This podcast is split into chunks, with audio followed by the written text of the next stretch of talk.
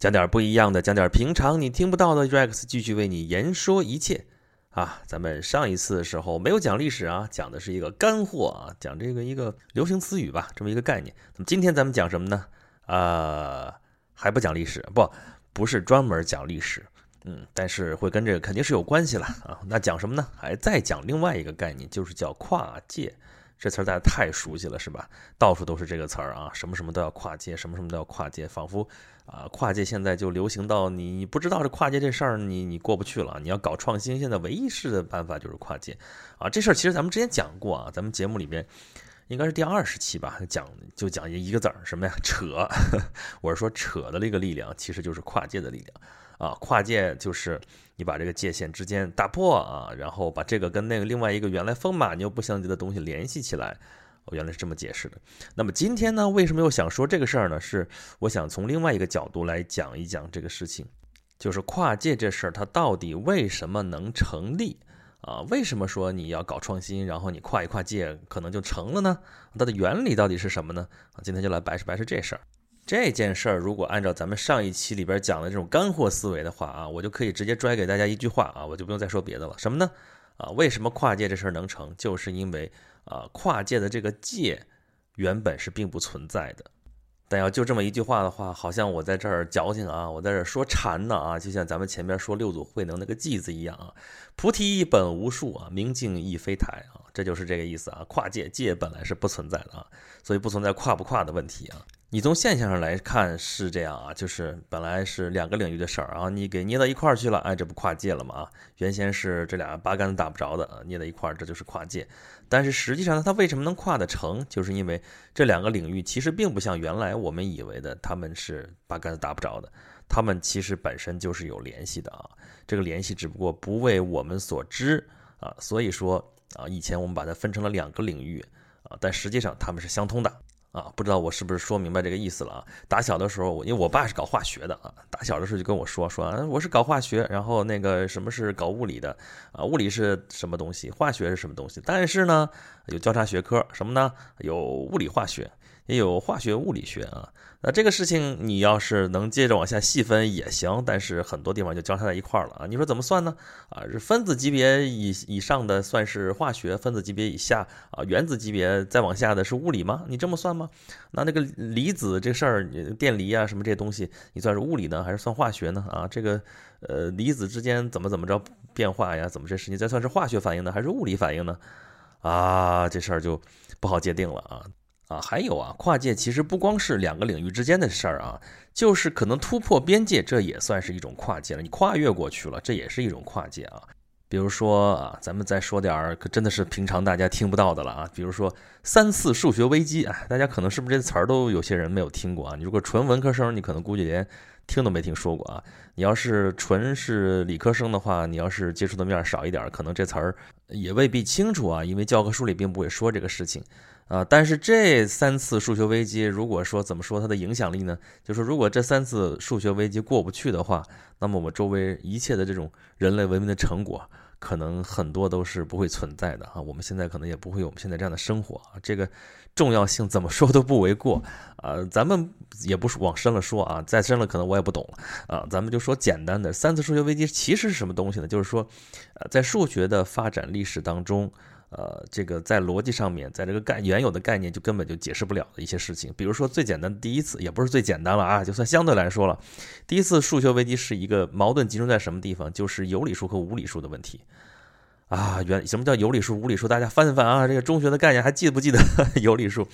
就是整数啊，或者说整数之比啊，就是那种无那个无限循环小数啊，就那种分数啊，什么这些东西啊，就是在这之前啊，在这个这是古希腊时代的事情啊，在这之前大家都认为说，那所有的这个数学量和这这这个之间的关系都是这种啊整数或者整数之比就能够啊解释清楚啊，都能解决，非常简单，非常明了啊，非常的这个和谐。这个就是代表性的，就是古希腊的这个毕达哥拉斯学派嘛，啊啊，就是在嗨，就是西方认为是他们发现了这个勾股定理啊，勾股定理我们都知道，勾三股四弦五，对吧？啊，这这时候都是整数吧，很很很整齐。但是最讽刺的就是说，就在这么简洁明了的这个毕达哥拉斯定理啊，就是中国叫勾股定理这个之上啊，就产生了一次危机。什么危机呢？啊，我这三角形啊，等腰直角三角形，这个边是一啊，那那斜边长我们都会算根二啊，现在都大家都觉得是很顺理成章的事情。但是在那个时候，根二这个事儿就是个无理数，无理数就是无限不循环小数啊，怎么会出现这种东西呢？就就在在那个时代是无法理解的啊，这个。就就卡在这个地方了，然后甚至是谁发发现了这个无理数啊，就是把它就扔到河里面去啊，淹死。哦，到这么恐怖的事情，我现在都无法想象啊！但是就是这么一道坎儿，就是死活跨不过去啊！但是呢，后来怎么解决呢？就是你接受它不就完了吗？啊，你接受了说这个世界除了有那些啊整整齐齐那种有理数之外，还有这种无限不循环的，看上去一点也没有呃逻辑感的这种无理数存在。它虽然无理，但是它存在，你这个坎儿也就过去了啊。啊，在第二次数学危机就更有意思了啊！微积分啊，微积分，我相信很多人其实虽然上大学上高数，呃，我知道啊，因为很多人这个分儿是怎么过去的啊，所以很多人这个微积分就不怎么过关啊。这个事情也一点都不稀奇，因为这里面牵扯到了一个非常关键的一个思维转变啊，就是这个微积分从有限到无限的这么一个扩展。啊，原先你这个世界体系里边，你再大的数、再大的量，它也是有限的啊。你你说出个数出来，它总是有限的。但是这里边牵扯到无穷小、无穷大，哇，这概念啊，你如果还照按照以前那种初等数学啊，真的是初等啊。为什么这科叫高等数学呢？就是因为它确实是高明，高明的第一条，呃，就是这微积分。你你你想象不出来这个极限，想象不出来这个微积分的这个概念的话。这事儿咱就甭往下说了，所以这事儿对于啊牛顿、莱布尼茨那个时代的那个啊观念来说是非常巨大的一次冲击，也是非常大的一次危机啊啊！解决的办法怎么怎么回事呢？也就是啊更好的定义了这个微积分，然后把它梳啊梳理的很清晰啊，这个条理清楚，然后大家关键还是要接受这个概念，然后才能再往前发展啊。第三次因为离我们太近了，就更复杂了，更高深了，我估计。这概念咱说也说不了，我也不一定说得清楚啊，干脆咱就不说了。但意思也是这个意思，就是在以前的那种啊体系当中、结构当中，按照以前的那种概念往下推导，推导到这个地方就卡住了，啊，钻牛角尖了，死死活就过不去了啊。这个时候就需要用呃非常的手段、非常的思想去打破这种呃这个界限，然后你才能往前进步。但是如果你用过去了这个危机的这种啊思维方式、这种观点反反过头来看的话，就会觉得当时啊不就是无理数吗？你接受了不就好了吗？啊不就是微积分吗？这有什么难理解的呢？啊这不就是逻辑不能自洽？但是啊这个悖论嘛，这事儿你你你怎么怎么着不就松复一下不就过去了吗？这都是事后诸葛亮啊，马后炮啊。这个到跟前儿，真到那时候发生的时候，这我们要真能解决得了的话，我们就都是科学家，都去拿几个诺贝尔奖去了，肯定不是那么简单。但是我们听明白这个意思了，就是说，所有解决这个危机的时候，都是要转变自己的思想啊。为什么出现危机，就是跟实际情况和自己的理论发生了致命性的矛盾啊，受到了致命性的打击。那这个时候需要转变的是什么呢？需要的转变的是我们的。啊，这个观念啊，但是跟实际情况、跟那个本来存在的东西啊，这个你不不能跟他较劲啊，不能跟他较这个真儿啊，这就是咱们前面说的啊，这个跨界它为什么能够跨越过这个界限去啊？或者说为什么两个学科之间或者两个事物之间啊，两个什么东西之间能够建立起这种联系？是因为本身人家就在这个联系，只是你没有去发现它，或者说你没有把这两个东西联系在一起，或者说你没有想到一个什么东西能把这两个东西跟给给扯到一块儿去。那他你就做不到这一点。那归根结底，为什么会有跨越这个事儿呢？啊，是因为它有界，但这个界本身是可能并不存在的啊。这个事儿有点像乔布斯讲的初心啊。这个初心，我们现在看到的一些发明的创造啊，说把什么东西给搭，什么东西搭在一块儿啊。但是如果从那个初心开始出发去想整个的这些事情的话，那就不存在跨不跨界的问题了。我只是要把这事情做好啊，这个事情至于它到用到了啊原来的那个观念当中的什么什么概念、什么什么领域、什么什么方面，那是另外一件事情啊，跟这个事情的本本来的这个初心是没有什么关系的啊，跟这个事情它本来的这个理由也是没有什么直接的关系的。所以说，看上去我实际上是跨了一个界，但实际上我只是为了把这件事情做好，啊，为什么会有跨界这样的事情啊？为什么跨界这种原理是可以成立的啊？呃，这个事情我觉得要从科学本身开始说起啊。科学，科学，什么叫科学啊？这个我们当然是翻译的西方的 science 啊，但是我们为什么用科学这个词啊？是说日本人翻译的，好吧？日本人翻译的，我们既然借用过来，说明我们认可它这个概念啊，就是科学，科学是分科之学啊。我们把周围的这个世间的万事万物分成多少多少学科啊，像刚才说的啊，物理啊、化学啊、什么生物啊、地理啊、什么什么这些东西啊。说研究什么什么的，就是什么什么学科啊；研究这个这个的，就是什么什么学科啊。这个啊，看上去分得非常清晰啊，非常明了啊，这个非常的简洁啊，所以就，呃，这个就秩序感非常非常的强啊。这是啊，近代科学的一个基本的一个思路啊。具体到里边的每一个学科里边，也是继续再往下划分的啊。这块属于什么？这块属于什么？这块属于。在你认识到这些事物、认识它比较浅显的时候，这是管用的啊，这是而且是非常有利的啊。这个我们分门别类分清楚了，我们就条理清晰了，我们人的秩序感也强了，我们对世界的认识也清楚了。但是再往下发展，你就会发现很多都是交叉学科，就像刚才说的啊，物理化学啊、化学物理学之类这样的啊。咱不说这些东西的话，那现在的交叉学科呢多了去了啊。这个你比方说雾霾来了。这算是那个物理学呢，还算是化学呢？你你要查里边的这个物质，就是化学啊，对吧？你要是研究这个雾霾的成因啊，这个随这个大气运动的这个怎么飘过来的，怎么在这个像北方这样的城市形成啊，怎么怎么样？这算什么大气物理是吧？然后呢，你这个这这是不是也算气象学呢？对吧？啊，这里边会不会牵扯到地理学呢？对吧？你这这个地为什么这个地方就会有，那个地方就不会有，对吧？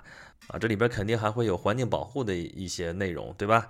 啊，然后这对于雾霾的防治，这个要求我们整个社会体系啊，这个社会的这个应急啊，这个可能跟我们行政管理啊，跟我们这个社会学啊，跟这个什么哦，不能再说了，再说这事儿那就是往深了去了，对吧？太多了。你看，就雾霾这件事情，这里边牵扯到的学科就太多了啊，你这肯定不是单单一个学科能够解决的问题啊。啊，这个事情都再也不那么单纯了。那么你单单用着一个学科的思维来考虑这个事情，肯定是不行的呀。那怎么办？那只有跨界。所以说，这个从这个意义上来说，跨界不是说我们主动的选择，而是必然的选择啊。这个被动的我们也得选择它。这你还谁让你当时画那么多学科呢？对吧？本来画那么多学科是为了啊，更好的去认识周围的这个世界啊。你为了去搞清楚一些问题。啊，然后要划分这些学科，但是回过头来，等你碰到实际的这个问题的时候，你单单一个学科是不够用的啊。那这个时候，你从面上看上去你是跨越了这些学科，实际上呢，人家那个事物本来还是那个事。你是雾霾形成这个事情，雾霾其实也不是现在才有的啊。当然，工业社会的发展起来之后，这个雾霾尤其严重，而且各个国家都曾经有过。那么这个现象就是这个现象，这个事物就是这个事物啊。你之前研究它，从只是说哪个学科，只是从哪一个角度去研究它啊，仅此而已。这不，这是还是客观的一些这个自然现象啊啊。对于社会现象也是啊，对吧？咱们之前不是说那个政府部门管理这个东西的话，我们其实也是按照这套体系来的啊。什么这个条块分割嘛啊，谁负责什么，谁负责什么，对吧？这个科学研究就归科技部管啊，这个农农业的事情就归农业部管，这个工业的事情呢，当然具体该归谁就归谁管，对吧？啊，外交归外交部，教育归教育部。但是我们现在碰到的事情，啊，几乎就很少有那种特别单纯的事情了，对吧？随便举个例子，比方说这个电子游戏出来当时，啊，你说这算是一个文化产品吗？那肯定是嘛，所以文化部说这个要管。啊，那那那那个出版局总总署出来了，原来叫总署，现在叫总局啊，又合并啊，甭管怎么着吧，他说这算是一种出版，那是不是也归出版管？那好像也说得过去啊，那就管吧，所以就开始争，到到最后归谁管这事儿啊？那现在这游戏都是网络游戏，对不对？那网络游戏是不是工信部也该管啊？那这又来一款，好吧，这事儿就开始扯了。这个我们是说这些部门之间画地为牢，怎么怎么样，互相之间这个。啊，九龙治水怎么样说这事情？但是我们有没有深入的想过，这到底是为什么啊？这是一种消极的、负面的一种跨界。但是这个事情出来之后，那从监管的角度来，从这个管理的角度来说，它到底该归谁管，也是一个课题啊啊。那么出现这些问题的原因，很可能就是因为啊，我们当年对这些部门也好，对这些学科也好啊，对这些概念也好，这些划分。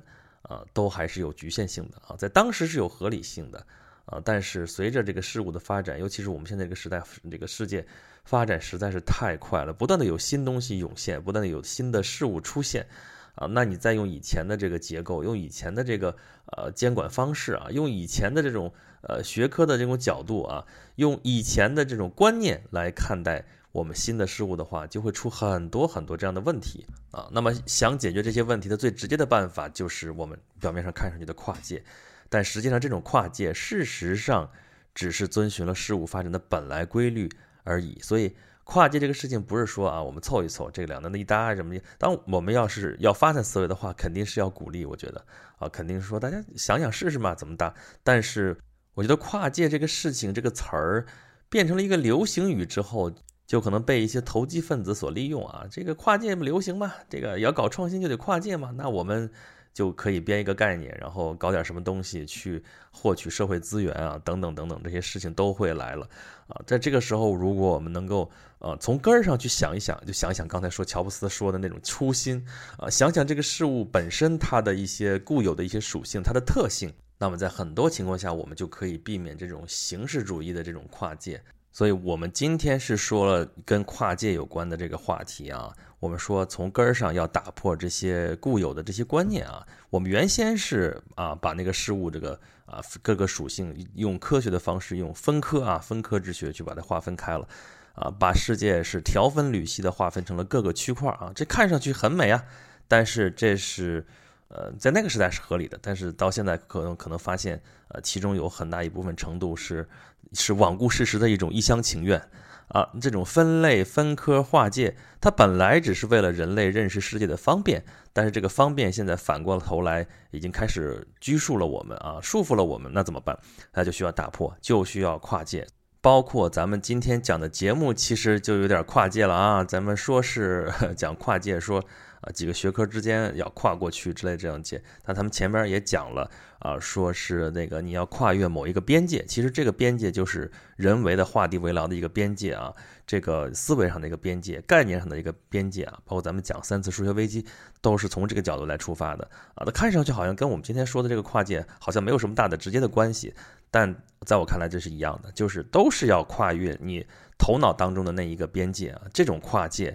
才是最实际的一种东西，而你要真的想跨界成功，就是要发现那个界它原来是不存在的，这才是最根儿最根儿上的一个原始的一个初心。好吧，咱们这期确确实实没直接讲某一段历史啊，这个虽然我们里边掺和点一点数学史啊，还有一点什么其他的一些事情，呃，不过这再次证明了我们前头开头说的话啊，咱说的是。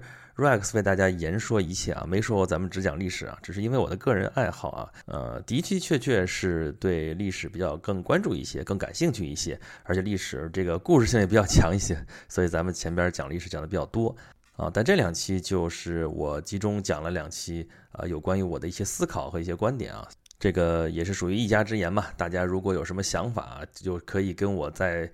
啊，节目之外在互动啊，在平台留言也好啊，或者关注我的微信公众号“轩辕十四工作室”啊，在里边可以跟我留言，可以跟我吐槽，可以跟我聊天啊，怎么都行啊。这是咱们的一亩三分地儿，欢迎大家来做客啊。下期节目我可能要响应一下，因为有些朋友给我点播了啊，说你讲讲这个行，Rex 你讲讲这个行不行？讲讲那个行不行？我可能要挑一挑，看看咱们从什么地方开始讲起啊，包括咱们之前的一些像什么罗马专题也没有讲完啊，什么古鲁古文明的一些专题也没有讲完，咱们看看下一期从什么地方继续接着讲啊，这一期就是这样了，咱们下一期再见吧。